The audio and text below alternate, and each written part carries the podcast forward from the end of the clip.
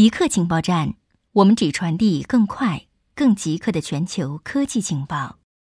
首先插播一则通告：之前每周二播出的极客情报站特别版已经独立更名为《赛博故事》，成为独立专辑。大家可以在科技行者找到新专辑，请大家关注收听。微软推荐雇员在家远程办公。在西雅图发生新冠疫情之后，微软总部所在的 King Country 卫生部门建议企业雇员在家远程办公。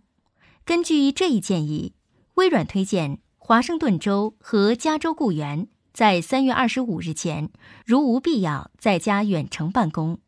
如果必须去办公室或数据中心，微软在这些地点。会根据 CDC 的指导方针进行清洁和消毒。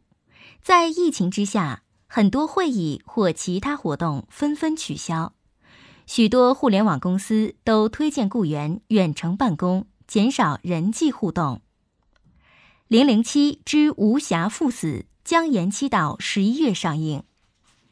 第二十五部邦德系列电影《零零七之无暇赴死》将延期到十一月上映。《无暇赴死》原定于四月十日在北美上映。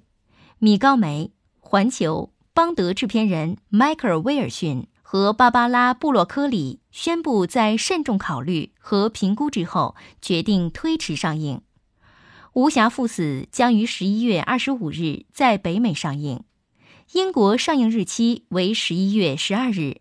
这意味着《零零七》新片将进入感恩节档期。因为新冠疫情，《无暇赴死》取消了中国等地的宣传活动。此外，中国、韩国和日本等重要票仓因疫情而关闭了电影院。《零零七》系列的最近几部电影都是在十一月左右上映的。唐凤的远程办公经验，前 Pear 开发者、现台政务委员唐凤分享了他的远程办公经验。他说，在家办公感觉自由又不那么自由，原因之一是容易被打乱中断。如果处在随时都会被打扰的情况下，无论工作还是生活，可能都劣化。